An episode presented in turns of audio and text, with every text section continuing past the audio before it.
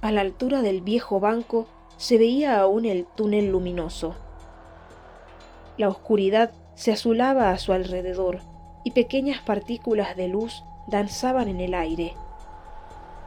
El banco ya estaba vacío. La rescatista se había marchado sin él. El tiempo se agotaba. Ese era el último túnel que abrirían. Ella le había advertido, si no entraba antes de que cerrara, tendría que quedarse para siempre. Mientras el conducto se estrechaba, escuchó que las criaturas recuperaban el terreno que la luz invasora les había quitado. Esas criaturas y esa oscuridad eran suyas.